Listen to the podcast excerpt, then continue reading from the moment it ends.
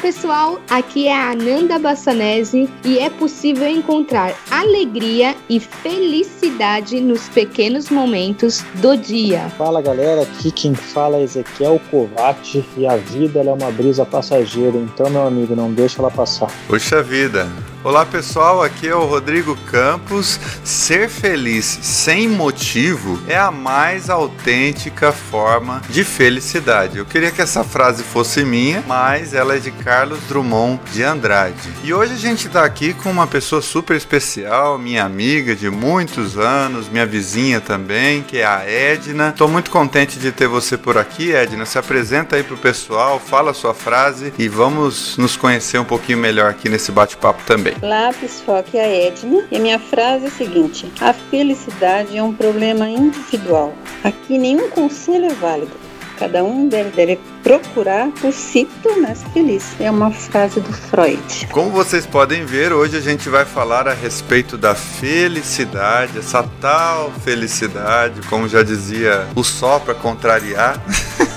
o que é que eu vou fazer com essa tal liberdade?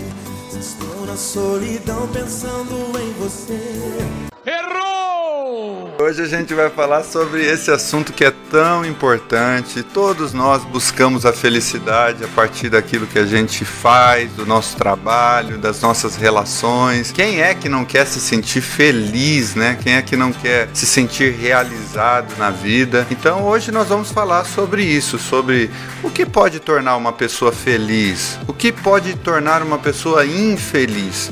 Qual é o valor da felicidade, não é? Às vezes a gente confunde um pouco alegria, felicidade, é a mesma coisa. Nós vamos tratar sobre esses assuntos daqui a pouquinho, vai ser muito bacana. Todos nós assistimos aquele documentário do Netflix chamado Happy, que é um documentário bem legal que fala sobre a psicologia positiva, que é a área da psicologia que estuda sobre a felicidade. Então, depois dos nossos recadinhos, das nossas indicações da semana, a gente vai bater um papo bem bacana aqui. Eu tenho certeza que ao final do episódio você vai ter um pouco mais de informações a respeito disso que você busca tanto e talvez seja de alguma forma um norte, uma direção ou amplie aí as suas possibilidades na sua busca pela felicidade. É isso aí, pessoal.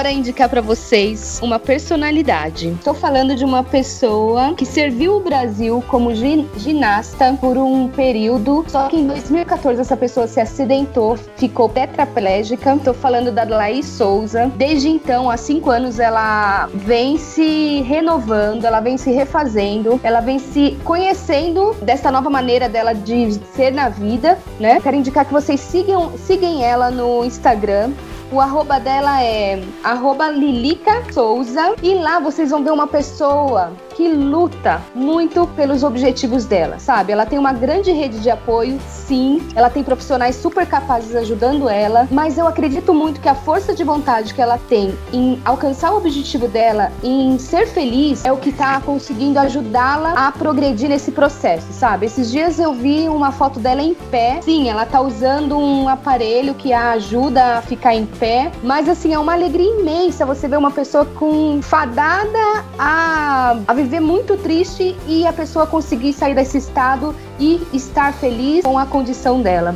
Então, por isso que eu indico para vocês. Eu tenho certeza que vocês vão se inspirar. Muito bom. Nessa semana eu gostaria de indicar a série Black Mirror, que é uma série do Netflix. Não é novidade para a maior parte das pessoas, né? Porque essa não é uma série nova. Só que de repente você é daquelas pessoas que falam assim: "Ah, já ouvi falar dessa série, fiquei de assistir, não assisti". Gostaria então de dar um incentivo a você, assista, porque é uma série muito importante. Ela retrata a inquietação coletiva em relação ao mundo moderno, esse mundo tecnológico. Então, cada episódio dessa série é independente, né? Não tem uma, uma narrativa que tem uma progressão. Então, cada episódio vai tratar de um aspecto de como a tecnologia tem alterado a vida humana. É claro que na série ela leva é, essa realidade tecnológica às últimas consequências e vai trazer assim uma, uma posição, vai nos conduzir conduzir a uma posição bastante crítica acerca do uso da tecnologia. Então, com muito suspense, genialidade, cada história explora temas relacionados a essa paranoia tecnológica contemporânea. Então, todos nós sabemos que a tecnologia transformou todos os aspectos da vida, mas o grande problema é se a gente levar isso até o fim, né? Se a gente transformar a nossa vida a partir daquilo que a gente tem vivenciado com a tecnologia, onde vamos parar? A nossa humanidade vai se perder ou não vai se perder? Nesse caminho, é possível a gente se robotizar? É possível as nossas atitudes se tornarem cada vez mais automatizadas? É, pelo advento da tecnologia, é possível que a gente se descapacite a determinadas coisas básicas que a gente atribui aos robôs, às, aos computadores para fazerem essas tarefas por nós e assim por diante. Então, essa série ela traz essa temática, é muito interessante, vale a pena assistir as quatro temporadas e também, se você tiver oportunidade, assista também o filme Black Mirror, que também está disponível no Netflix. Fica aí a minha indicação. Inclusive, eu acho que aqui na temporada ela vai estrear mês que vem, eu acho, né? Isso, eu acho que é dia 5 de junho quando esse episódio estiver no ar, já vai estar disponível a quinta temporada do Black Mirror. Eu tentei assistir essa série por duas vezes, eu não consegui, porque ela realmente é muito. é bastante suspense, né? Ela tem bastante suspense. Uhum. Só que ela realmente. Ela é boa. Eu assisti, eu acho que a primeira temporada, ela é muito boa ela trata desse suspense, mas na fase da minha vida que eu tava tentando, que eu tentei assistir lá, eu acho que há dois anos atrás, eu não fui muito feliz, não. eu acho ela uma série interessante pelo fato de, de ela não ser uma série contínua, né? Cada episódio ele é, é uhum. solo, digamos assim, né? Então foi uma maneira diferente, que acho que a gente não tá tão acostumado em ver uma série em que ela não tem continuidade, né? Que cada episódio é independente, mas é muito bacana. Eu queria aproveitar, pessoal, e trazer então a minha indicação dessa semana, duas músicas de dois cantores que eu sou completamente apaixonado apaixonado pela musicalidade deles, que é o Michael Jackson e o Armandinho. O Michael Jackson eu sou um fã declarado já e tem uma música dele que, que eu gosto muito que se chama Why, né, do inglês Porquê, que eu acho que vem muito a calhar com, com o assunto que a gente vai fazer hoje, né? Vai conversar hoje, porque ele é uma música onde ele faz vários questionamentos, né, dentro da letra, se perguntando várias coisas, né, do porquê que as pessoas se apaixonam, se elas estão sempre terminando, do porquê que os invernos chegam tão cedo, uh, do porquê que os verões só começam em julho, né, no caso dos Estados Unidos. Então ele vai fazendo vários questionamentos durante a música, ele vai falando sobre amor, sobre felicidade, enfim, sobre várias coisas. Eu acho que é uma música bem interessante pra gente se questionar também, né? Porque durante o dia a dia, eu acho, durante toda a nossa caminhada, durante a vida, a gente sempre faz muitas perguntas que às vezes ficam sem respostas, ou a gente sempre busca resposta para coisas, né? Então, essa música eu acho que ela vem bem a calhar. E a do Armandinho, a música é Ana Lua, que é a música da frase que eu trouxe no início, né? É uma música que ele escreveu no momento que ele estava passando por algumas dificuldades na vida, então é uma música que ele fala muito de amor, é uma música que ele fala muito da conexão que ele tem com a natureza, com o mar, com as coisas que ele ama, né? E que também são coisas que eu amo, porque eu sou uma pessoa muito apaixonada por praia, enfim, né? Nessa música, essa frase me chama muita atenção, né? Que ele coloca que a lembrança da pessoa faz ele pensar besteira, né? Lembrar você me faz pensar besteira, porque a vida é uma brisa passageira, então não deixa ela passar. Lembrar você me faz pensar besteira, vida é brisa passageira não deixar passar. Que fique esse meu recado para vocês e depois que vocês escutarem o nosso programa, coloquem essas duas músicas no fone de vídeo de vocês aí que vocês não vão se arrepender. E aí, Edna, tem uma indicação para oferecer pro pessoal para essa semana? Tenho sim. É, pessoal, eu vou indicar um livro da editora Nova Fronteira e cujo autor é o Paul Gustav Jung o Jung. O título do livro é Memórias, Sonhos e Reflexões. Eu, particularmente, acho esse livro incrível. É um livro que, que eu leio desde os 17 anos. Olha só, esse livro, Carl Jung, ele começou a escrever esse livro quando ele tinha 83 anos de idade. Ele se submeteu a mais ou menos 20 analistas para que ele não fosse traído pelo inconsciente. É uma autobiografia. Quando se faz uma autobiografia, a nossa tendência é buscar e contar o melhor de nós mesmos. Ele não queria fazer isso, ele queria ser o mais verdadeiro possível. E ele escreveu esse livro como não com a intenção de que esse livro é, servisse como um livro de ciência, que as pessoas seguissem o que ele falou, o que ele fala no livro, ou que de repente virasse até tipo um guia espiritual. Não foi isso. Ele escreveu como um livro que, inclusive, está fora das obras científicas dele, porque fala da vida dele, né, da experiência pessoal dele. E no fim, ele é o livro mais utilizado por estudantes, por profissionais de psicologia, psiquiatria, psicanálise. É um livro maravilhoso. Ele teve a coragem de se analisar sem filtros. Uhum. Ele, ele corrigiu erros de 20, 30, 40 anos atrás. Incrível, né? É muito bom. É muito bom até para a gente ajudar a se conhecer nessa busca incessante de decifrar os mistérios, vamos dizer assim, da alma, a felicidade. Porque aquele paciente teve uma vida, teve pacientes que ele acompanhou por 40 anos, porque eles faziam determinados gestos ou falavam determinadas coisas aparentemente desconexas, sabe? Ele é maravilhoso e ele foi muito amigo de Goethe, né? Se você ler a, a biografia dele, você vai entender. Conviveu, ele tinha uma, uma ligação próxima com Goethe e Goethe também gostava muito dele. Ele fala: a minha obra são ideias que não são minhas, eu fui aprendendo é, com o tempo. E no final da vida, o que, o que, que deixa a gente feliz, contente, é como se nós passássemos uma tocha, né? Que no final do caminho é sempre um outro que leva, não fica pra gente. Esse é o sentido que ele dá à vida dele. Achei muito bom essa humildade e essa coragem em falar sobre tudo desde os primeiros anos de escola. Não vou contar nenhum, nada sobre o livro assim, a experiência dele, porque espero sinceramente que vocês um dia leiam esse livro. É muito bom e a experiência com a velhice, pobreza, com a miséria andando pelo mundo e conclusão de que a vida que vale a pena, a felicidade, é, ela está no interior do ser humano, na alma, não tem nada fora. Essa é a minha indicação. Memórias, sonhos, reflexões, Carl Gustav Jung. Perfeito. Perfeito, muito bom. Então, bora lá conversar sobre felicidade.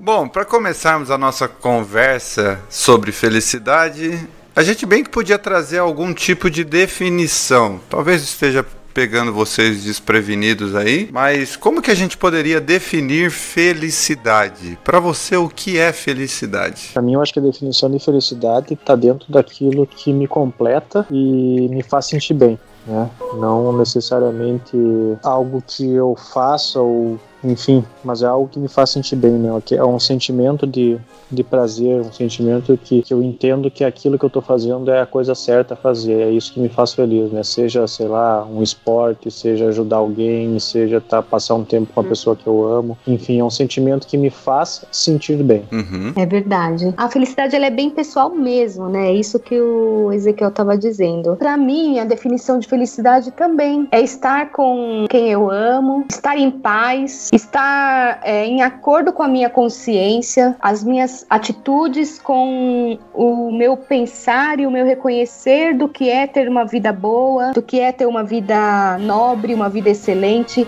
é, conseguir fazer esse alinhamento entre ser e estar fazendo, né?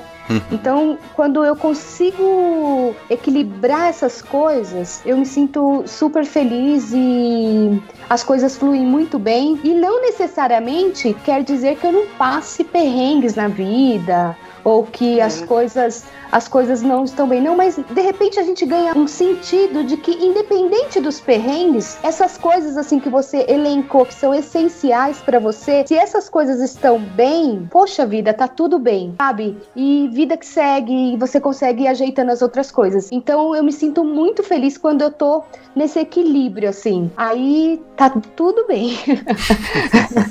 Ainda que o ônibus atrase, né, Anandinha? Oh.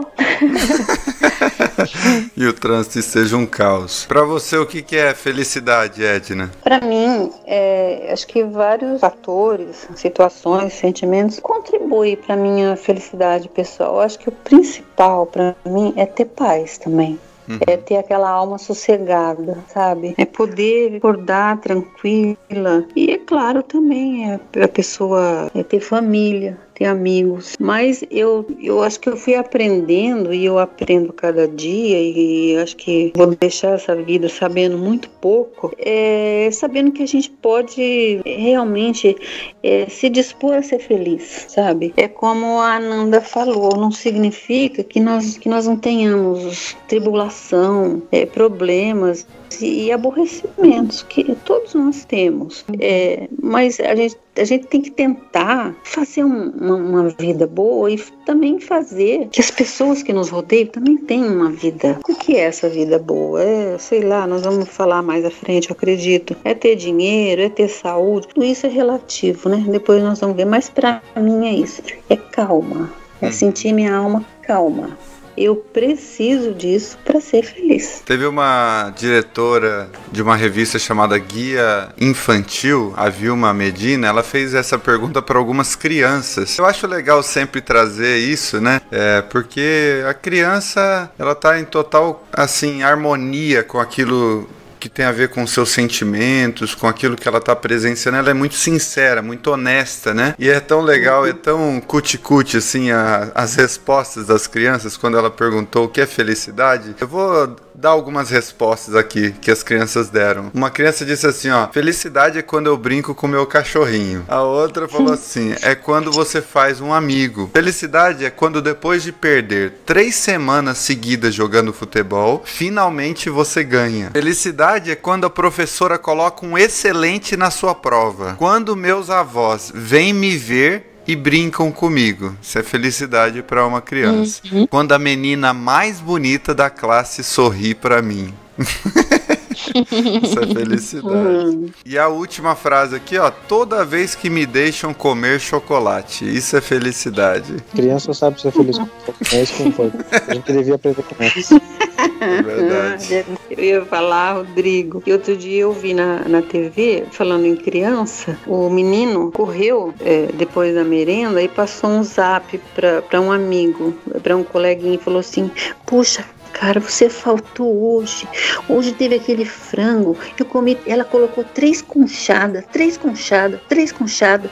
Ele numa alegria. A criança, a felicidade está muito relacionada a brincar a e comer. a comer. É exatamente. É, é uma alegria, é uma felicidade poder comer. É.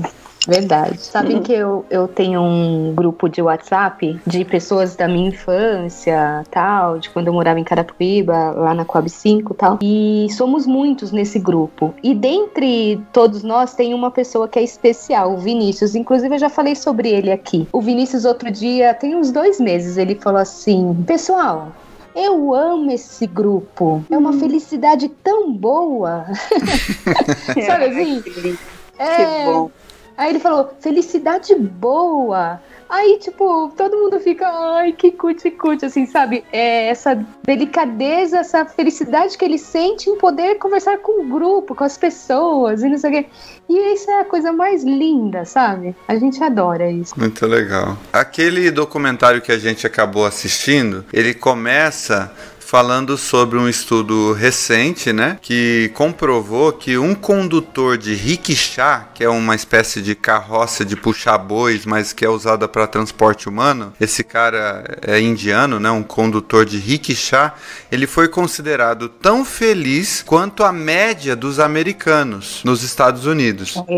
Então, é, foi muito interessante ter assistido esse documentário, porque ele vai, é, na verdade, questionar isso, né? É, o pessoal tá tão atrás do sonho americano e ter dinheiro e ter sucesso e se tornar bem sucedido perante né, os seus iguais, etc, etc, que ele diz assim: mas como é possível um condutor lá na Índia, um condutor de rickshaw que todo dia gasta o sapato conduzindo pessoas e muitas vezes ele conta no documentário que quando tá chovendo é mais difícil, ele passa por cima das postas dele, porque é como se fosse um, né, é o trabalho que faria um cavalo, um boi, é um ser humano carregando um outro na carroça, uma espécie de Uber, de táxi, né? E como é possível? E ele ainda, a situação dele ainda era pior, porque ele mora numa casa coberta com lona de plástico, chovia dentro. O estudo demonstrou que ele tinha sinais de felicidade tanto quanto a média dos americanos. É bem interessante isso que o dinheiro, ele pode prover uma certa felicidade quando ele, obviamente, traz o suprimento das necessidades básicas e tal, mas é legal perceber também que a felicidade tem muito mais a ver com a disposição mental da pessoa, a decisão e a busca por sentido naquilo que faz, né? Tem muita gente que tem muito dinheiro e não, não vê sentido na vida, né? Ao mesmo tempo, tem, muito, tem gente que tem muito dinheiro e vê sentido e tá feliz, etc e tal. Também não quero dizer que todos os ricos não veem sentido na vida ou coisa do tipo, né? Mas é apenas para mostrar que a felicidade é, não é uma propriedade é, exclusiva de quem tem dinheiro ou quem não tem. Na verdade, é muito mais uma disposição. Por isso que tem gente, inclusive pobre também, que não consegue ser feliz mesmo, que foca nas coisas negativas da vida, é pessimista e tem vários fatores aí que vai conduzindo a pessoa a uma vida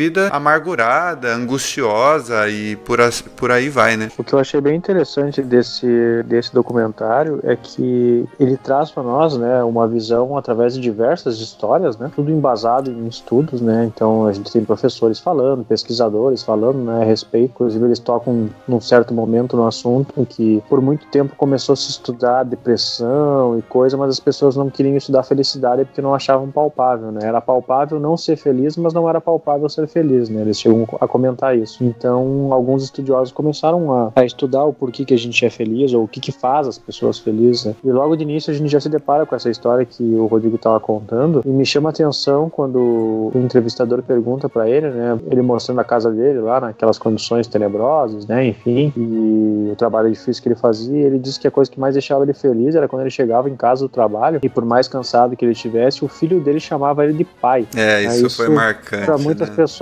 parece uma coisa óbvia, simples, né? Tu chamar o teu pai de pai, né? E ele falou que a coisa que mais fazia feliz ele era quando isso acontecia, ou uh, quando os vizinhos ali, ele dizia que a, a vizinhança dele, todo mundo morando em casas de lona, cheias de buraco, quando entrava vento, entrava água, né? E ele coloca que a comunidade dele era muito feliz, as pessoas se ajudavam e isso tornava ele uma pessoa feliz, né? O Rodrigo foi muito feliz na, na fala dele, né? Que não é, não significa tu abrir mão de tudo, né? Como muitas pessoas às vezes fazem, né? Abrem mão de tudo para poder ajudar os outros. Não é, não é exatamente isso, né? Mas para ele, né, a felicidade se encontrava naquelas pequenas coisas, porque aquilo para ele era muito, né? Então, às vezes a gente reclama muito, né? Reclama muito de barriga cheia, que a nossa vida é ruim, que, que isso, que aquilo. A Nanda hoje passou por uma situação, né? Talvez ela conte aí para vocês de, de bastante estresse, mas tá aqui dando risada, tá aqui conversando. Talvez por dentro ela possa estar até um pouco mais nervosa mais braba, mas ela tenta transparecer a alegria dela para poder fazer vocês também que nos ouvem felizes, né? Então isso é, um, isso é um grande exemplo de como uma pessoa pode ser feliz fazendo as outras felizes também, né? Então eu acho que o documentário ele puxa um pouco disso também. Uhum. É, Exato. É verdade. Só para não deixar então todos boiando, vocês conhecem essa expressão, boiando? Eu conheço. Conhecemos. boiando. Então vamos lá. Hoje eu peguei muito trânsito, cheguei bem atrasada para para iniciar nossas gravações. O ônibus estava realmente muito cheio. Assim, tava bem difícil. Eu quase desisti, cheguei a pedir para os meninos começarem a gravação sem mim e tal. E aí ainda brinquei com eles, falei: "Gente, o tema é felicidade e eu acho que eu tô fora do padrão". Mas eles resolveram me esperar, a Edna também resolveram me esperar. Aí cheguei em casa, dei uma brincadinha com as cachorras, acalmei elas. E estamos aqui felizes gravando esse programa só para vocês. Você acalmou suas cachorras ou elas se acalmaram? É, foi uma, uma via de mão dupla aqui. É, sobre o documentário, eu gostei muito e acho que eu fui mais para a experiência própria, que eu pude relacionar com a minha experiência e aquilo que eu vi no, no vídeo. Fiquei atenta àquela, aquele início que mostra o cérebro e falando da dopamina, dos neurotransmissores. É impressionante como o ser humano ele tenta mapear tudo. O nosso cérebro é mapeado, sabe? Conforme a gente vai crescendo, desde bebê e já no útero materno, é, nós temos áreas 100% relacionadas à saciedade, ao prazer, é, à tranquilidade. Isso, depois de muito estudo, de muita pesquisa, o nosso cérebro é mapeado e nós utilizamos cerca de 5% do nosso cérebro, o restante nós ainda não sabemos direito o que a gente pode fazer com ele, o que a gente pode experimentar com ele. Eu me ative a isso, a, a, sensação de viver mais ao ar livre, da família, amigos, etc. É, e é interessante citar, por exemplo, que nos bebês a, a felicidade, o, o bem-estar está muito relacionado à boca, né, à alimentação. Então a área cerebral é grande para a boca e ela continua grande em nós, viu? Nós adultos.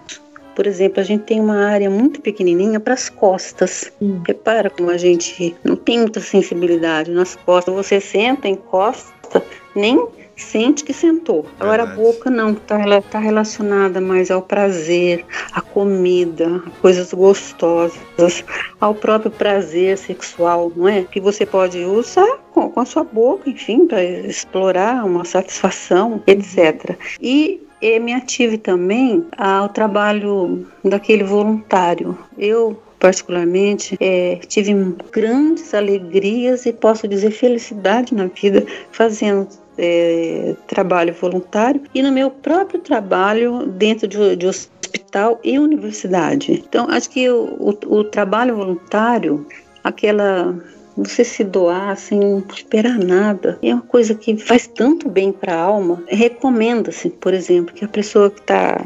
deprimida, está sofrendo ou que reclama, é uma boa indicação começar a fazer um trabalho voluntário. Isso de auxiliar o próximo, quem acaba ajudando é a gente mesmo. Então, nesse documentário me chamou a atenção essa, essa mais, ele é muito lindo, mas me chamou mais a atenção isso. As áreas que eles tentam encontrar né, no cérebro, o bem-estar, a paz, a alegria, a satisfação que a gente sente em fazer um trabalho é, voluntário. E gostaria, para terminar, de citar uma experiência que nós mesmos fizemos na universidade. Para quem não sabe, é, eu sou patologista e, e trabalho, trabalhei muitos anos numa universidade estadual. E nós temos uma experiência, sim, é uma experiência que a gente tentou reproduzir com os alunos. Eu sei que felicidade não é uma coisa palpável, mas é uma busca incessante de conhecer como que ela acontece. Os cientistas fazem isso. É, foi colocado numa gaiolinha dois ratinhos. Pelo amor de Deus, ninguém está comparando ser humano né, com, com rato não é isso. Mas foi colocado de um lado a comida para eles, de um extremo da gaiolinha. Da outra, foi colocado tipo uma caminha macia, felpuda, e esse ratinho foi separado da mãe, do convívio de outros animaizinhos. É impressionante. Ele buscava, ele comia um pouquinho e corria deitar naquele tipo um puff macio para você ver como a gente precisa assim de de necessidades básicas, como o alimento, né? você poder dormir, enfim, mas como o nosso bem-estar, o nosso conforto, aquela sensação de aconchego, aquela, a sensação que aquilo provoca na gente, ela é absolutamente necessária. Felicidade também é isso. Uhum, verdade. Muito bom. O documentário ele trouxe essa realidade que a partir dos anos 90 esse novo ramo da ciência surgiu, né, que é a psicologia positiva, para estudar a felicidade, né? Até se tornou uma, uma nova disciplina lá em Harvard e uma das mais frequentadas, inclusive. E eu achei muito legal quando eles levaram aquela estatística ou aquele índice, alguns resultados desses estudos mais recentes sobre a felicidade, comprovando que cerca de 50% das diferenças em nosso nível nível de felicidade é, são determinados geneticamente. Então é como se cada pessoa já tivesse meio que um ponto de referência de felicidade. Até tem algumas pessoas que, que que dizem sobre isso, né? Por exemplo, pessoas que têm depressão e têm tendências depressivas, que é mais ou menos uma é uma tendência já determinada geneticamente, né? Então, os cientistas descobriram que cerca de 50% dessas diferenças de nível de felicidade é, não são as circunstâncias, não são as nossas decisões, mas isso é mais ou menos determinado geneticamente. Então, é, é o ponto referência de felicidade. Daí ele vai dizer o seguinte: ainda que coisas boas ou ruins aconteçam com a gente, a nossa tendência é sempre voltar para esse ponto de referência da nossa genética. As circunstâncias, o status social, onde moramos e a nossa idade, segundo eles, interferem em 10% da nossa felicidade. E os 40% restantes, segundo a teoria deles, né, e daí é uma questão de teoria, eles dizem que esses 40% são determinados por nossas decisões intencionais, ou seja, coisas que podemos fazer para sermos felizes. Isso é interessante, primeiro, para acabar com aquele mito de que o problema da nossa existência ou da nossa infelicidade são as nossas circunstâncias. A gente já cansou de ver pessoas em circunstâncias adversas, né, sendo felizes, se superando na vida e até com seus fracassos, às vezes não é tão bem sucedido assim na questão profissional em outras áreas, mas há pessoas que apesar disso encontram um caminho de felicidade independentemente desse, dessa circunstância adversa. Então isso é muito interessante, porque isso acaba um pouco com aquelas nossas desculpas, né? Ah, eu sou infeliz por causa do meu desemprego. Ah, eu sou infeliz por causa da minha família que não é a mais perfeita das famílias da Terra. Ah, eu sou infeliz porque eu brigo com a minha esposa. Ah, eu sou infeliz porque, enfim, a gente sempre terceiriza, né, o motivo da nossa uhum infelicidade. Ah, porque eu sou alto demais, eu sou baixo demais, eu sou narigudo demais e por aí vai, né?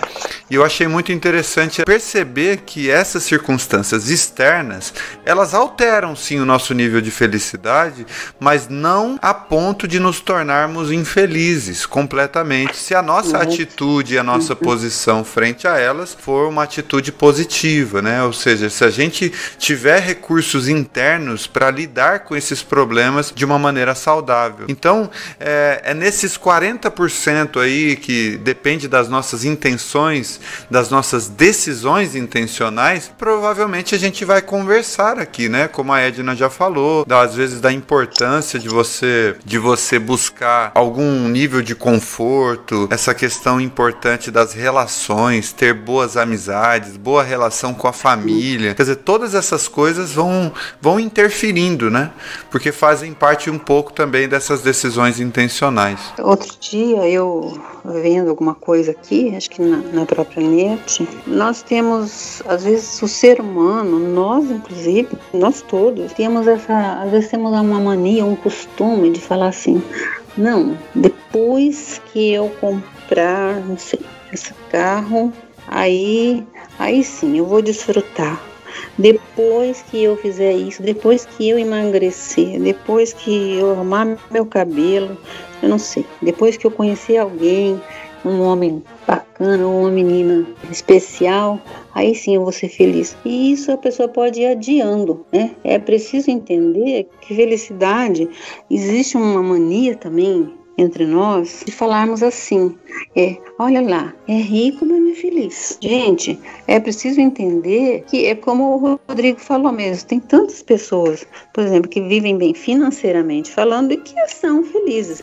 Tem pessoas que não, não são tão é, privilegiadas em termos financeiros também, mas que são felizes.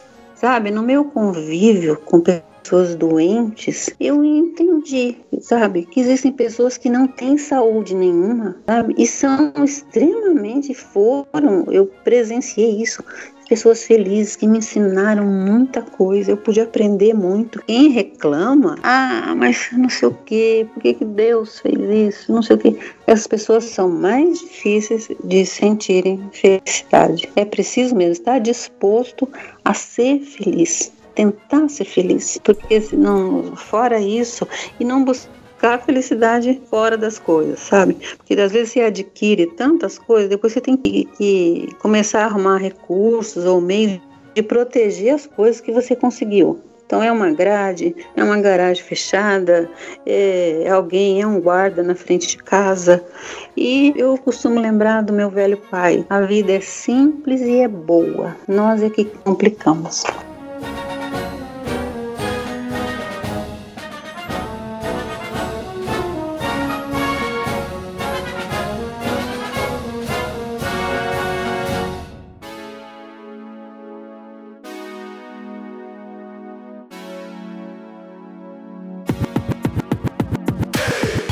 Uma coisa Verdade. interessante também que eu acho que o nosso que o documentário traz, né, que apesar de ele ter como esse nome rap, né, que seria felicidade, é, ele não traz uma fórmula para ser feliz, né, porque ele apresenta várias pessoas com várias visões diferentes, né, com várias culturas diferentes, porque ele fala de pessoas que vivem todos os lugares do mundo. Né? Inclusive eles falam sobre o país uh, Butão, né? Que lá dentro da cultura deles, eles perceberam que o país crescer, eles não deveriam buscar o PIB do país, né? Eles, queriam, eles deveriam buscar o, o PIB da felicidade, né? Não era o produto interno bruto, mas a felicidade interna bruta do, do, do, país deles, né? É uma coisa que eles ainda estão engatinhando, enfim, né? Mas que eles estão colocando. E eu acho que o que me chamou mais atenção dentro da, da história, das histórias que são passadas ali dentro, é que quando eles falam muito da cultura japonesa, né? A gente conhece ou ouve, pelo menos, né? Muito a respeito do Japão, né? E eles são eles são um país muito muito dedicado, um país que trabalha muito, né? Eles são rígidos com as coisas que eles fazem e ali eles trazem talvez uma, uma realidade que não chega tanto a nós ou que a gente não, não imagina ser tão verdadeira, né? Que lá, conforme os relatos que eles trazem de algumas pessoas, a pessoa ela simplesmente trabalha até morrer, né? Uh, depois eles mostram também algumas, algumas outras uh, cidades, enfim, né? outras regiões que tem ali, mas eu achei interessante o relato que traz ali da, de, uma, de uma família em específica, né? Em que demonstra demonstram uh, o esposo e a, e a, esposa, enfim, uma filha, que ele era tão focado no trabalho, tanto focado no trabalho, que ele acabou vindo a falecer, né, por causa de, de um excesso de estresse e não ficou e não levou nada, né, da vida, a vida ficou para trás, né, a esposa dele ficou sozinha, a filha dele ficou sem pai e uhum. talvez todo aquele esforço que ele dedicou a uma coisa que não era a família, não era a felicidade dele, acabou não dando em nada, né, no início também desse, dessa mesma dessa mesma história dentro do Japão, né, mostra um cara que estava comemorando o aniversário dele. E o repórter pergunta se ele não preferia estar comemorando, né, com a esposa dele ou com a família, ao invés de sair com os amigos do trabalho. Né? E ele disse que ele não precisava se preocupar com isso, porque ele já tinha avisado a esposa dele e ela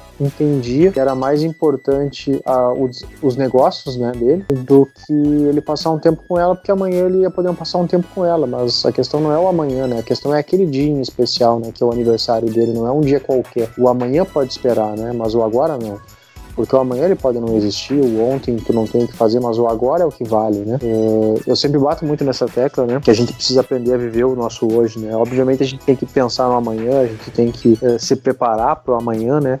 Mas não adianta a gente viver só se preparando e esquecer de viver o agora, né? A gente tem que ter metas, a gente tem que ter objetivos, e eu acho que é mais ou menos assim que a gente vai conseguir alcançar a nossa felicidade, né? Porque quando a gente imagina coisas ou pontos que a gente quer chegar até algum lugar e a gente conquista, né? A gente consegue essas coisas, isso também nos realiza, né? Nos faz feliz.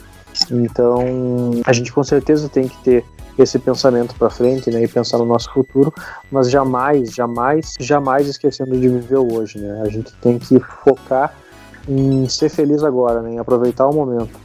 Obviamente que a gente vai ter que trabalhar, a gente vai ter que se dedicar a muitas coisas, a gente vai ter que abrir mão de muitas coisas, mas eu acho que dentro de um dia você é capaz de ser feliz mesmo num dia que você tem algum estresse, né? A Nanda brincou ali que hoje o dia dela foi estressante, talvez por causa do trabalho, depois do trânsito e tudo, mas no momento que ela chegou em casa, ela tinha as cachorrinhas delas que estavam ali brincando e trouxeram para ela uma alegria. Ela tá podendo conversar um pouco com vocês, tá tendo um pouco de alegria, né? O Rodrigo no início da nossa gravação hoje deu um pequeno intervalo para ele poder dar boa noite para a filha dele, que é uma coisa que faz bem para ele. Então, é pequenos momentos que às vezes as pessoas não sabem e não aproveitam, né? a gente tem que entender e tirar esses aproveitar esses pequenos momentos, esses pequenos segundos que a gente pode ter às vezes num dia que pode ter sido estressante, mas para que focar naquilo ali, para que aquilo ali também possa nos trazer um benefício, possa nos fazer feliz e a gente conseguir ter uma vida um pouco mais leve, né? Porque apesar dos apesar dos pesares que a gente tem no dia a dia da nossa vida, né, a gente consegue, se a gente buscar, forçar ter uma vida mais leve, mais tranquila. Uhum. Enquanto você falava,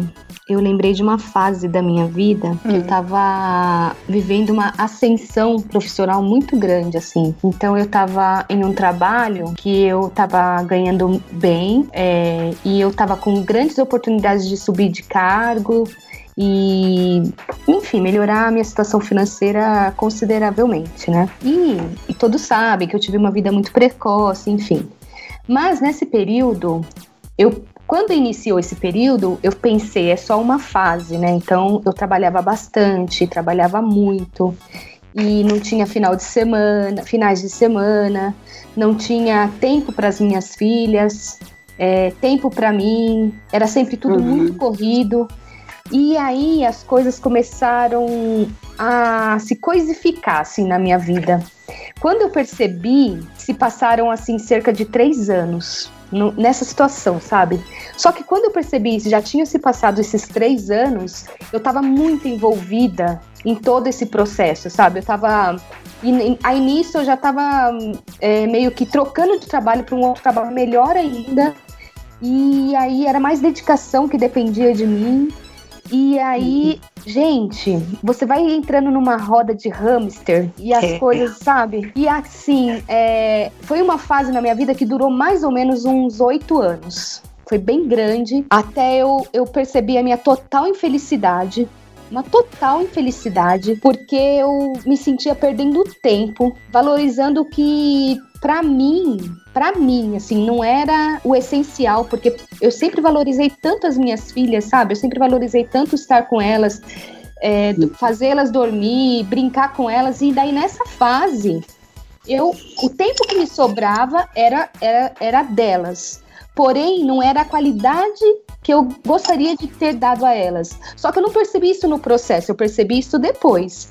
E aí, graças a Deus, eu sempre filmei as minhas filhas. Eu tinha uma câmera de filmagem, eu tenho aqui em casa umas oito fitas, assim, inteirinha delas. É, primeiro da Mariana e depois da Júlia, e eu filmava elas sempre, assim, em alguns momentos da vida. E aí, quando eu percebi isso, que, tipo, a ficha caiu, eu falei, meu, calma. Eu comecei a assistir as fitas, assim, sabe?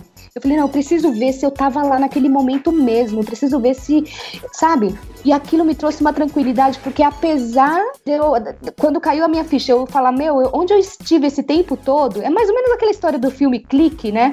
Onde eu estive esse filme, esse tempo todo, uhum. aí através das fitas que eu havia feito, filmado, eu falei, não, eu também tava aqui. Mas parecia que eu não tava ali, porque era, era tão frenético, a minha vida era tão frenética, que parecia que eu não tava, parecia que eu não vivia aqueles momentos. É muito louca essa sensação, foi muito doida, assim, mas é, graças a Deus passou. Eu acredito que muitas pessoas passam por isso, assim, por essa fase. Que bom quando cai a ficha, sabe? Que bom quando a gente é capaz de poder olhar e falar: meu, não é esse estilo de vida que eu quero levar. E corrigir o percurso e tentar seguir dali em diante, sabe? É muito bom. Comigo foi muito bom e eu fico muito feliz por ter tido essa consciência, sabe?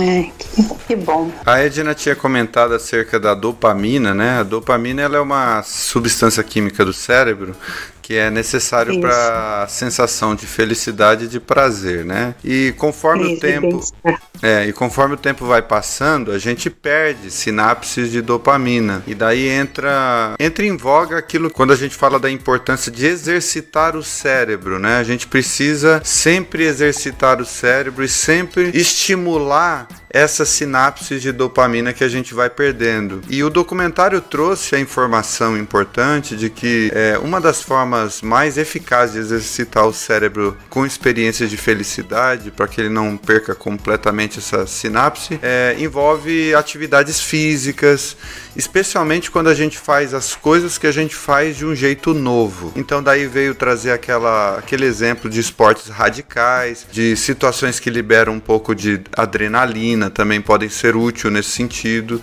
E eu gostei muito de uma frase dessa parte do documentário que diz assim: contanto que seja algo que você realmente gosta de fazer e por uhum. fazer isso muito bem. Então são atividades que nos fazem meio que esquecer um pouco do nosso ego, fazem a gente se concentrar no prazer de realizá-las. Então são atividades cuja sensação de que a vida vale a pena, essa sensação cresce. Então eu fico imaginando assim, quais são as coisas que a gente faz no nosso dia a dia que trazem essa sensação de que a vida vale a pena. E eu acho que, assim, olhando para minha própria interioridade, para minha própria condição, é, eu vejo, por exemplo, eu me sinto muito feliz, eu me sinto muito satisfeito, eu tenho essa sensação de que a vida vale a pena principalmente quando eu estou lidando com pessoas. Eu não tenho muito, eu não tenho essa sensação quando eu estou lidando com tarefas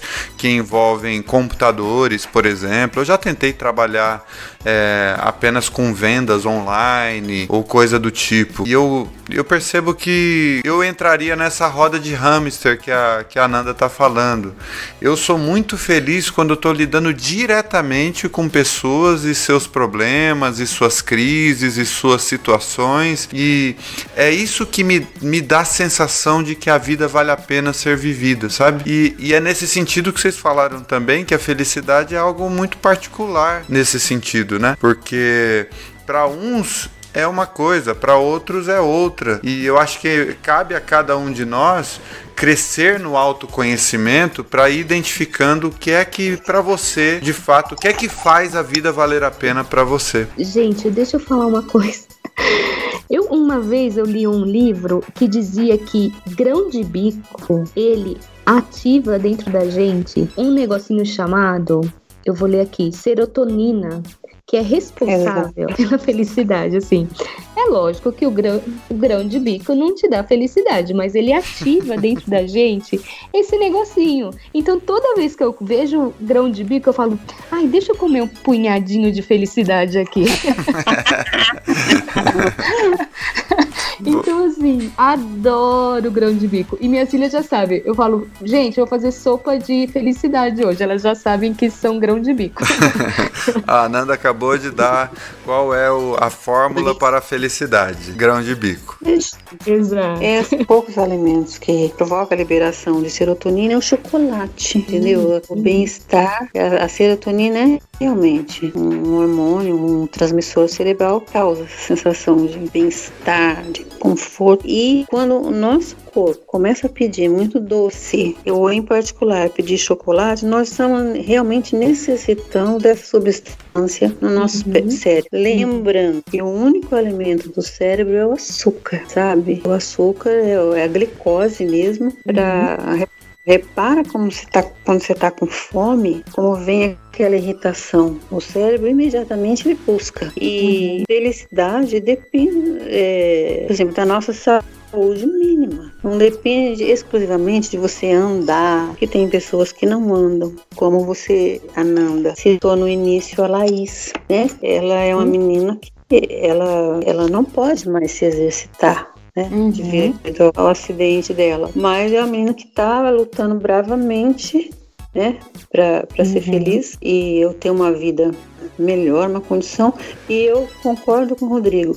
Tentar ser feliz também é um treino, sabe? A gente tem que estar, a gente tem que estar disposto nessa vida a não apostar no sofrimento, ficar reclamando, porque daí piora tudo. É isso aí. Eu quero falar uma verdade. É muito bom te ouvir, Edna. Misericórdia. É, tô... sim, é uma delícia te ouvir, ouvir você falar. Essa sua voz é maravilhosa, eu tô adorando. ah, meu Deus, tô é nervosa, mas eu fico muito grata, acho que tô precisando de uma injeçãozinha de, de ânimo.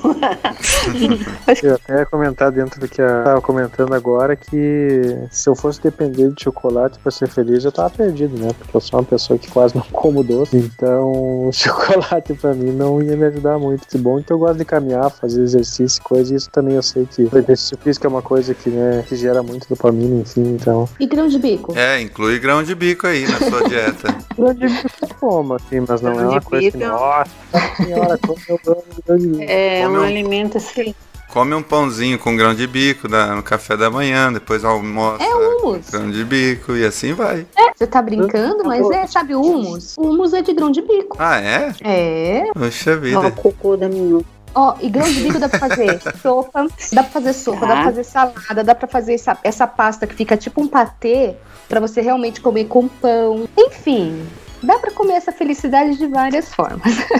Ó, eu, eu, te, eu tenho outra teoria sobre a felicidade em relação a alimentos. Vocês citaram o, grão de bico, citaram o chocolate, mas vocês esqueceram da Coca-Cola, porque a Coca-Cola, a propaganda da Coca-Cola é abra a felicidade. Deus me livre. oh,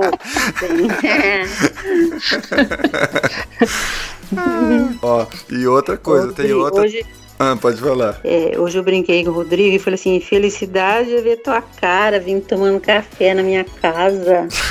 é hora que aí você chega na porta e vem tomar um cafezinho comigo. Isso também é felicidade, viu, Rodrigo? Sem fazer média. que bom, para mim também. Passar um bom assim. tempo com os amigos, é, com certeza é um momento de, de felicidade, de agrado, né? A gente, a gente é feliz com. As pessoas que sabem ser felizes com, com pouco, né? Com a simplicidade, eu acho que são as pessoas que, que realmente entenderam o que, que é ser feliz. Uma coisa, não sei se vocês uh, repararam, ou o pessoal que depois, quando for assistir, tem um momento durante o documentário também que fala de um, de um senhor que ele era muito bem de vida, trabalhava num banco, enfim, né? Ele sempre teve uma carreira bem. Uh, uma carreira muito boa, enfim, né? Ele sempre chegou em cargos altos e que ele resolveu, ele estava achando que a vida dele não estava fazendo muito sentido e ele resolveu ir para Calcutá lá e conheceu uh, um dos primeiros locais que a Madre Teresa tinha criado para ajudar pessoas com necessidades e ele disse que quando ele estava dando água para uma uma pessoa, uma criança, né, que não podia, não tinha comida, não tinha nada, né? E ele viu que a felicidade da criança estava num copo de água que para ele era uma coisa tão, né, que não significava nada, era só abrir a torneira ou abrir a geladeira e tomar uma água, mas para aquela criança que ela não tinha água, né, a felicidade dela estava naquele copo. Ele, ele aquilo transformou tanto a vida dele que ele passou a, a viver aquilo, né, ajudar as outras pessoas. E é interessante, né? Eu, eu gosto de pegar esses pontos assim, né, que onde a felicidade se encontra em pequenas coisas, né?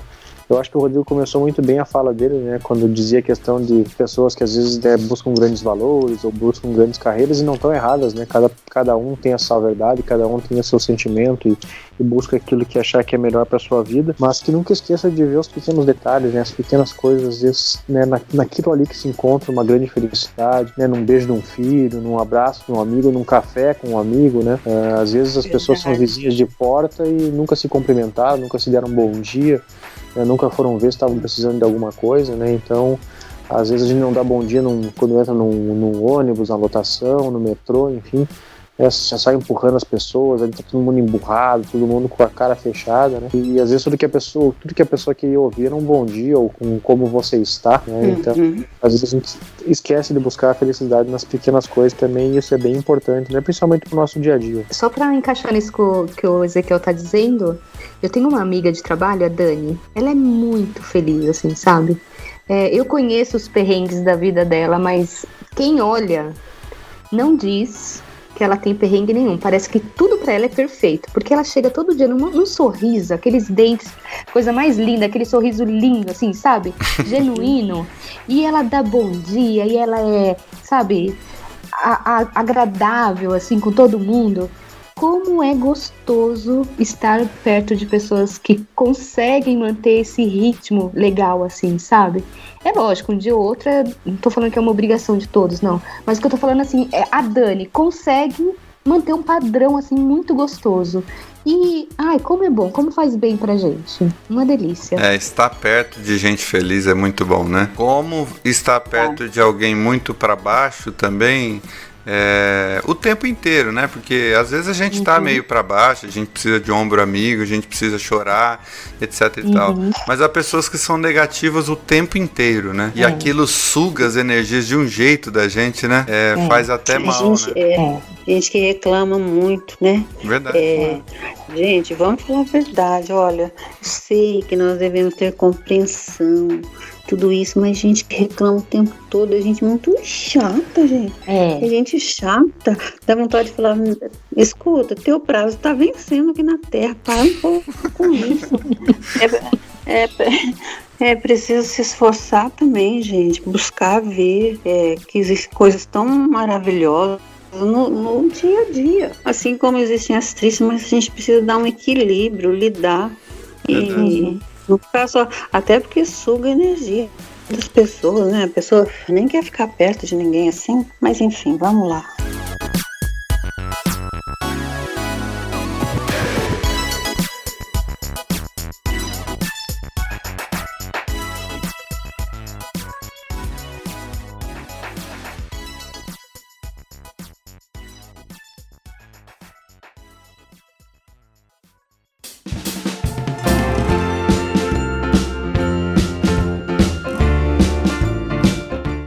Documentário ele trouxe um negócio bem legal sobre a Dinamarca, que é o seguinte: primeiro que a Dinamarca ela tá no, no topo do ranking dos mais felizes. A gente já falou que o Japão é um dos menos felizes do, dos países ricos industrializados por causa desse excesso de trabalho. Alguns chegam até morrer de tanto trabalhar. A Dinamarca está no outro extremo. Ela está no topo do ranking dos mais felizes. Ela, obviamente, é conhecida pela igualdade social, alto padrão de vida. Uhum Todos os dinamarqueses, por exemplo, recebem educação gratuita até a faculdade e saúde, por exemplo, gratuita por toda a vida e tal. Mas uma das peculiaridades mais legais desse país é que a qualidade mais única e reveladora da Dinamarca é que há mais gente morando em comunidades de coabitação lá do que em qualquer outro país industrializado moderno. Então, comunidade de coabitação são várias famílias morando no mesmo terreno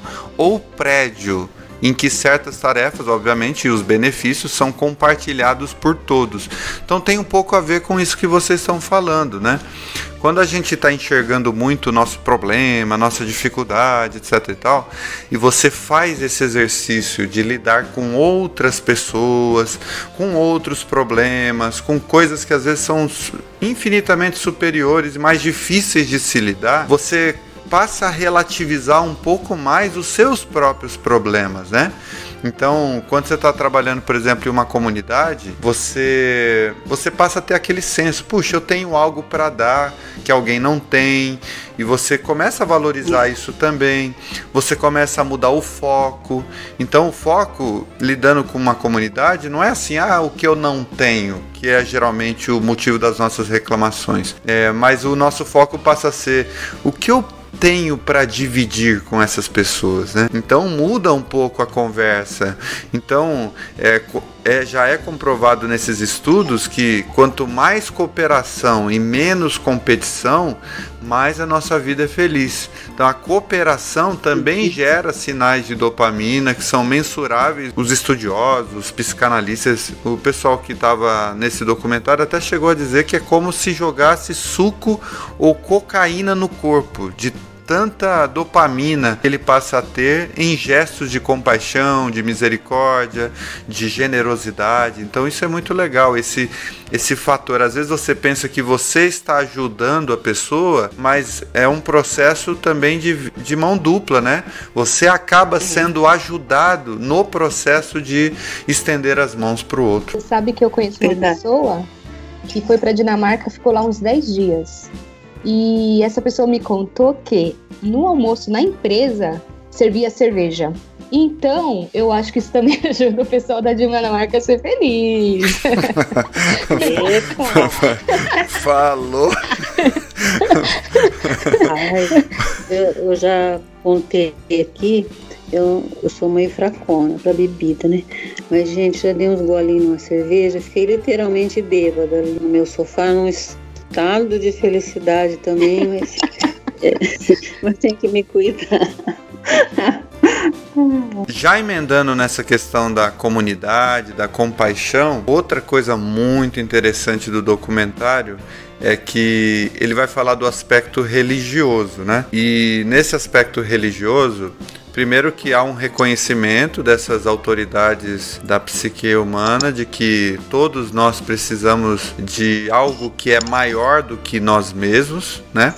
E segundo os estudos deles, os grupos fundamentalistas, ou seja, aquele pessoal mais radicalzão, os religiosos que considera todos os que não são do seu grupo como pessoas que estão indo para o inferno, ou seja, o único grupo que está destinado ao céu é o grupo deles, o documentário mostrou que são pessoas menos felizes do que outros que cultivam ações de compaixão, amor, gratidão e sentimentos espirituais que conectam essas pessoas com o universo, com outras pessoas. É, eu achei interessante isso, né? Porque quando a gente está falando de espiritualidade, por exemplo, a pessoa quanto mais convicta ela está da sua vida, entre aspas, pós-morte, por exemplo, em tese deveria trazer a ela uma pacificação, uma tranquilidade de alma, de tal maneira a viver essa vida aqui carregado dessa convicção que não deixa a pessoa ficar arrogante, soberba, mas pelo contrário, né? uhum. Dá a ela uma tranquilidade para viver aqui, já que ela tem certeza de um futuro é bom, né? No entanto, o, boa parte das pessoas que ficam arrogando o tempo inteiro para si essa posição de ah, nós somos salvos, ah, nós, é, o seu grupo vai vai pro inferno, coisa do tipo, geralmente são pessoas irritadas, são pessoas que não sabem lidar com as diferenças, geralmente são pessoas que não que não não exalam essa tranquilidade, essa paz que em tese, pela lógica, deveriam exalar, né? E foi meio que comprovado isso no próprio estudo que eles fizeram. Então, pessoas assim, muito radicais, muito fundamentalistas, muito é, que gostam é. de dividir entre eles e nós, né? Os certos e os errados, os que vão para o céu e os que vão para o inferno, geralmente são pessoas menos felizes do que outros que estão, embora preservem a sua espiritualidade, estão mais preocupados com atos de compaixão, de amor, de gratidão. Achei bem uhum. interessante isso. Eu estou tentando falar aqui mais sobre as minhas experiências. Isso não quer dizer que eu esteja correta, uhum. mas basicamente nas coisas que eu vi, presenciei e vivi. Eu já presenciei muita gente nascer e muita gente morrer, né?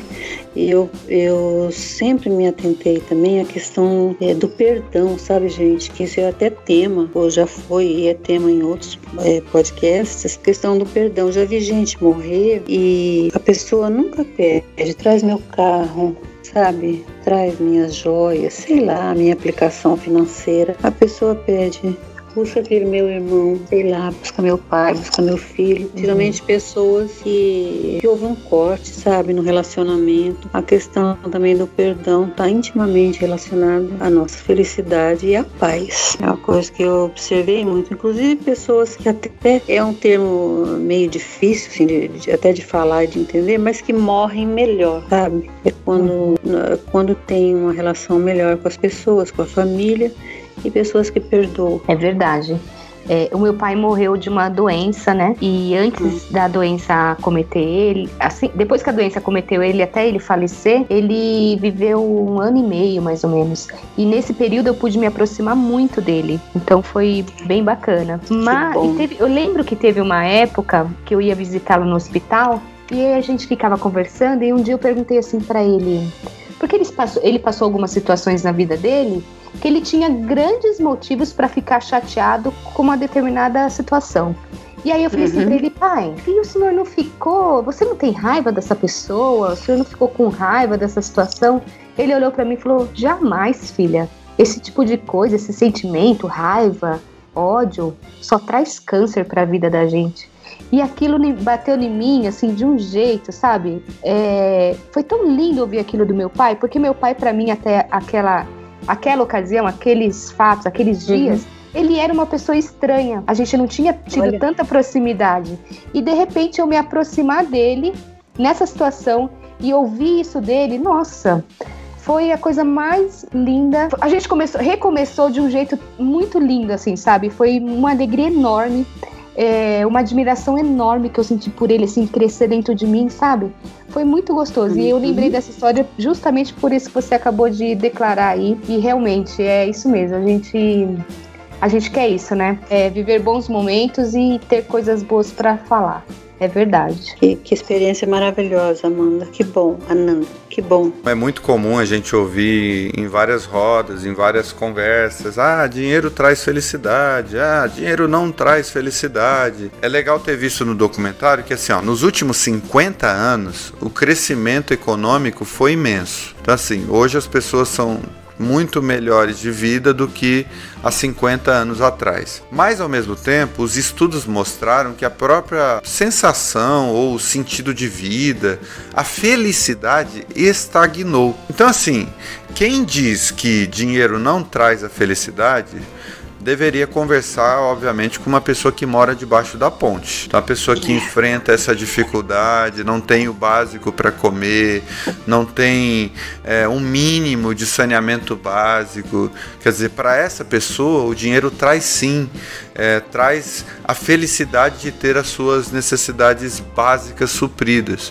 Agora, para quem diz assim que o dinheiro traz felicidade, essa pessoa deveria conversar com Bill Gates. Uhum. Porque ele vai dar, obviamente, uma, uma ideia muito clara de que a felicidade ou do, de que a felicidade proposta pelos recursos financeiros ela é limitada não é de fato o único fator que vai trazer felicidade. Então, nenhuma dessas coisas é verdade.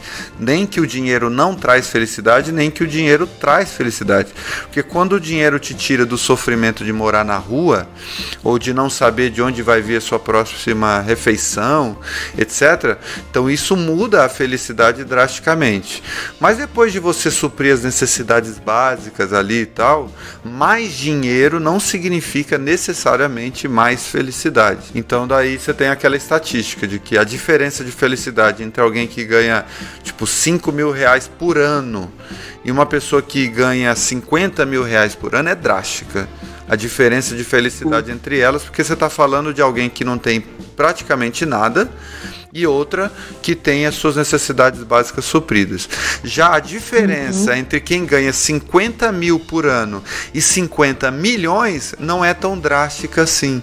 Então isso é interessante, mostrando que muitas vezes um dos maiores inimigos da felicidade é aquela tal da adaptação hedonista, ou seja, aquela que coisa né, que você sempre cria uma nova necessidade, não importa o que você tenha nas mãos, você sempre quer mais. Então eu achei muito interessante isso, porque isso tirou assim da minha cabeça é, vários preconceitos e várias ideias erradas que eu tinha a respeito dessa relação entre dinheiro e felicidade. Uhum. Quer dizer, o dinheiro compra felicidade nesse sentido de quando ele uhum. te ajuda a suprir as questões básicas da vida, mas ele não compra felicidade quando você já tem isso suprido. E o que você precisa na verdade é de autodeterminação, de encontrar caminhos para o seu próprio autoconhecimento e, e crescendo, obviamente, em atividades, em decisões que vão colaborar para a sua felicidade, que são decisões que tem tudo a ver com aquilo que a gente conversou. E talvez a gente poderia até citar algumas coisas a mais, como por exemplo, o contato com a natureza nos torna mais felizes. Quando a gente está uhum. muito próximo de prédio, de carro, de muito uhum. barulho, muito ruído, é, um, um, céu sempre cinzento. Quer dizer, quando você vai para o campo, você vai para uma chácara, você vai para um retiro, você decide fazer às vezes uma viagem para um lugar é, com ar mais puro, tudo isso vai dando essa sensação de felicidade. É, eu poderia citar aqui também a questão de fazer viagens, ter aventuras na vida, né? Às vezes, a, o, uma das coisas que, que está relacionada à viagem é você conhecer coisas novas, você ter novas experiências na vida. Isso também pode pode ser encontrado em, em, cursos, em aprendizados, em leituras. Tem pessoas, por exemplo, que são muito felizes viajando com o autor de livros, né? pelas suas uhum. histórias, pelos seus contos, pelas suas poesias. Então, outra coisa que pode ajudar na felicidade, a prática de esportes, é, ir a eventos sociais. Tem eventos sociais muito benéficos, eventos culturais, é, se expor, por exemplo, a eventos musicais, a a poesia, a teatro. Quer dizer, tudo isso pode colaborar em muito para a felicidade, né? Fazer novas amizades, ter bons relacionamentos, como a gente falou no último é. episódio, trabalhar naquilo que a gente ama também pode nos trazer a felicidade nesse sentido. Você está é, empenhado de segunda a sábado a algo que você vê sentido naquilo, quer dizer. Então a felicidade é essa complexidade, esse conjunto de coisas, né? E que está muito relacionado não apenas a ter dinheiro ou a não ter dinheiro, mas tem a ver com esse conjunto complexo da vida mesmo. É importante dizer também que, por exemplo, as pessoas que às vezes julgam, ah, eu nunca fui feliz, eu já estou com tal idade. Gente, é, é, preciso pensar que sempre é tempo, né? Que, e às vezes eu, eu, a, gente, a gente costumava na faculdade falar assim, a gente, a gente também não se acovardar, sabe? Não ter medo de botar o pé ali, dar um passinho mais para frente. É, e para não ficar aquela sensação depois, nós brincávamos com essa frase por um tris, não fui feliz. Então, às vezes é deixar uhum. de lado, a gente tem que se arriscar um pouquinho, experimentar, como o Rodrigo falou, ter experiências novas e também ter uma certa compreensão de que felicidade não está fora de nós. Ela é uma decisão interna, tentar ser feliz. É isso aí.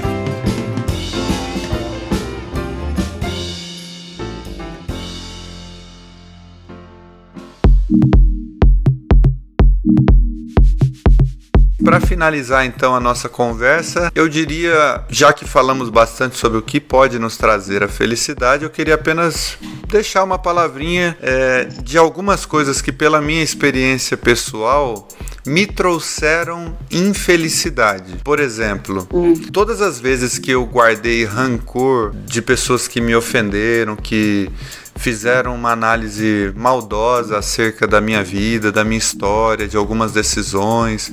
Todas as mágoas que eu fui acumulando dentro de mim me impediam de ser feliz. Então é, é isso que vocês falaram sobre a questão do perdão é importantíssimo. Eu não consigo conceber uma existência cheia de rancor, de amargura, de, de, de de coisas mal resolvidas, acumuladas dentro de si e a felicidade convivendo no mesmo ambiente. Eu, eu, por exemplo, não consigo ser feliz se eu guardar rancor. Outra coisa também que já me deixou muito infeliz na vida, a atitude de me vitimizar. Eu estava conversando com a Nanda até hoje pela manhã, inclusive, né? Quando a gente uhum. se vitimiza, ou seja, você fica muito querendo que as pessoas tenham dó de você, coitadinho de mim, olha a minha circunstância, olha a minha família, olha a minha situação. Quando você fica o tempo inteiro inteiro é, com essa postura psicológica, é, geralmente isso, isso acaba com a sua felicidade porque você de fato está focando no meio, nas circunstâncias, nos problemas e às vezes não está focado naquilo que você tem nas mãos, né? Eu acho tão legal. Eu vou citar aqui um, um texto bíblico que eu acho muito legal, que é quando Jesus ele vai multiplicar os pães, mas antes disso ele tem diante de si uma multidão que está diante dele ouvindo as as palavras dele, essa multidão começa a ter fome e os discípulos chegam para ele de forma muito justa e dizem: "Ó, oh, mestre, vamos despedir essa galera para irem para casa porque para eles poderem comer, porque estão com fome, já tá ficando a noite". E Jesus chega para eles e fala assim: "O que que vocês têm nas mãos? Deem vocês de comer" para essa multidão. Daí eles falaram: "Mas a gente não tem nada". a não ser esses poucos pães e esses poucos peixes. E eu acho muito legal porque o texto, a narrativa vai dizer assim que Jesus dando graças ao Pai pelos pães e pelos peixes, Daí ele diz para os discípulos: Olha, fala para o pessoal assentar em grupos de 50, distribua e daí acontece na narrativa que a gente é, conhece como a multiplicação dos pães e dos peixes. E o que eu aprendo com essa postura de Jesus é que ele agradeceu os poucos pães e os poucos peixes. Então, para Jesus, ele não está perguntando o que não se tinha nas mãos. A questão é o que vocês têm nas mãos, o que, que nós temos disponível. É com isso que a gente vai lutar, é com isso que a gente vai tentar solucionar o que a gente precisa solucionar. Então, quando você se vitimiza, você fica nessa postura de focar apenas naquilo que você não tem.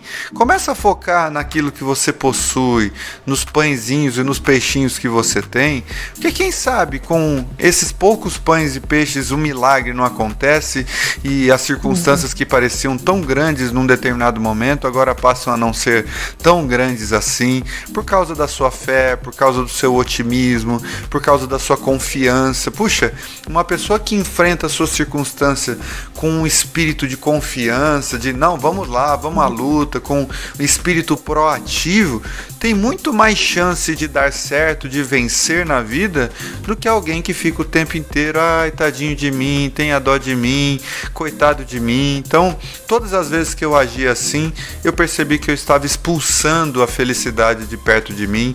Então, eu poderia citar outras coisas, mas para encerrar e não ser muito longo, é, eu queria citar então essas duas coisas. Eu gostei muito dessa sua forma de querer finalizar e eu não tenho nada a acrescentar ao que você disse. Só afirmar que realmente é, são ótimos pontos a serem analisados por cada um. Se você se auto-vitimiza e se você é uma pessoa rancorosa, a felicidade só vai bater na sua porta, ela não vai entrar. Então, se você precisar, procure um profissional para te ajudar. Procure pessoas é, que possam te ajudar e saia dessa posição. É possível você determinar, você querer você dar um passo positivo nesse sentido no caminho da felicidade. É isso que eu tinha para finalizar. eu vou finalizar é, dizendo assim: nós não vamos ser felizes o tempo todo, nem tristes o tempo todo, nem felizes. Mas eu vou deixar aqui um pedido que eu faço inclusive para mim. É, gente, não desanima, sabe? É, é preciso matar em nós mesmos essas situações de, de nos é, colocarmos como vítimas é, ou dependentes de outras pessoas para para encontrar felicidade. É buscar essa tranquilidade de alma, é, essa alegria interna, esse estado mesmo é, de felicidade a partir do autoconhecimento e da tentativa constante, sabe? Que isso é uma luta e é um exercício de buscar a própria felicidade e acreditar que tudo é possível sob o signo da mudança. É, a gente precisa mudar, né? Nós não somos mais os mesmos de 10, 20 anos atrás, nem quando éramos crianças.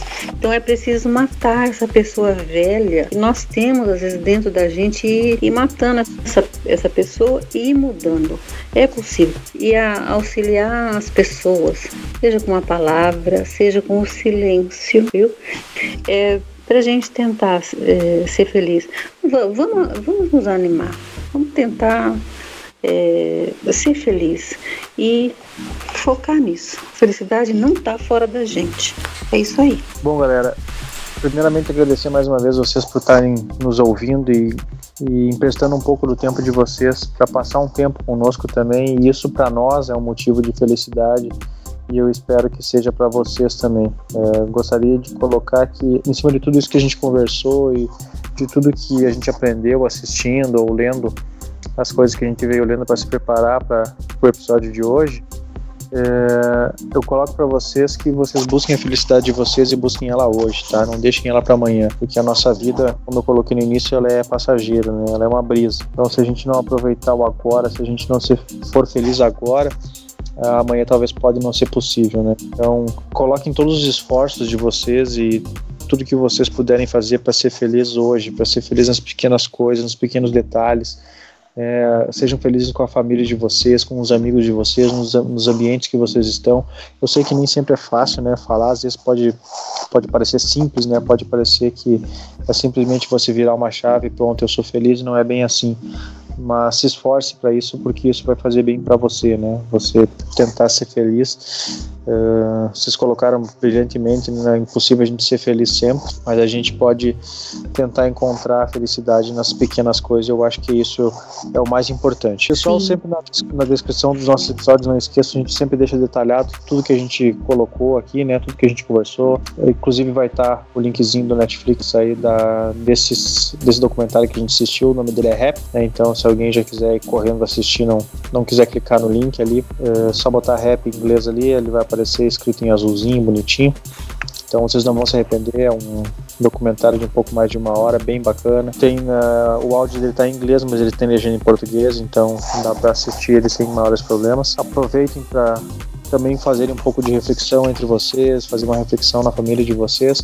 Quem quiser mais informações um pouco sobre os nossos trabalhos, não esquece de seguir a gente lá nas nossas redes sociais, arroba Caminhante Aprendiz, arroba Ananda Bassanese, arroba Ezequiel Kovac, também o blog do Caminhante Aprendiz é caminhanteaprendiz.com.br, então sempre os nossos episódios estão lá, né? Eu costumo dizer que lá tem a nossa bibliotecazinha com os episódios do início ao fim. Se você não tem aí um, um agregador né, de podcast no seu celular, no seu, seu smartphone, ou seja, onde você está escutando, lá vocês podem encontrar todos os episódios, desde o primeiro até o último, né? Só ir na binha iCast Podcast lá e vocês vão encontrar. Também sigam no Instagram o Instagram do nosso podcast, arroba iCast Podcast, que sempre vai ter lá todas as, as, as atualizações, né? E todos os episódios também, tudo organizadinho para que vocês possam conferir.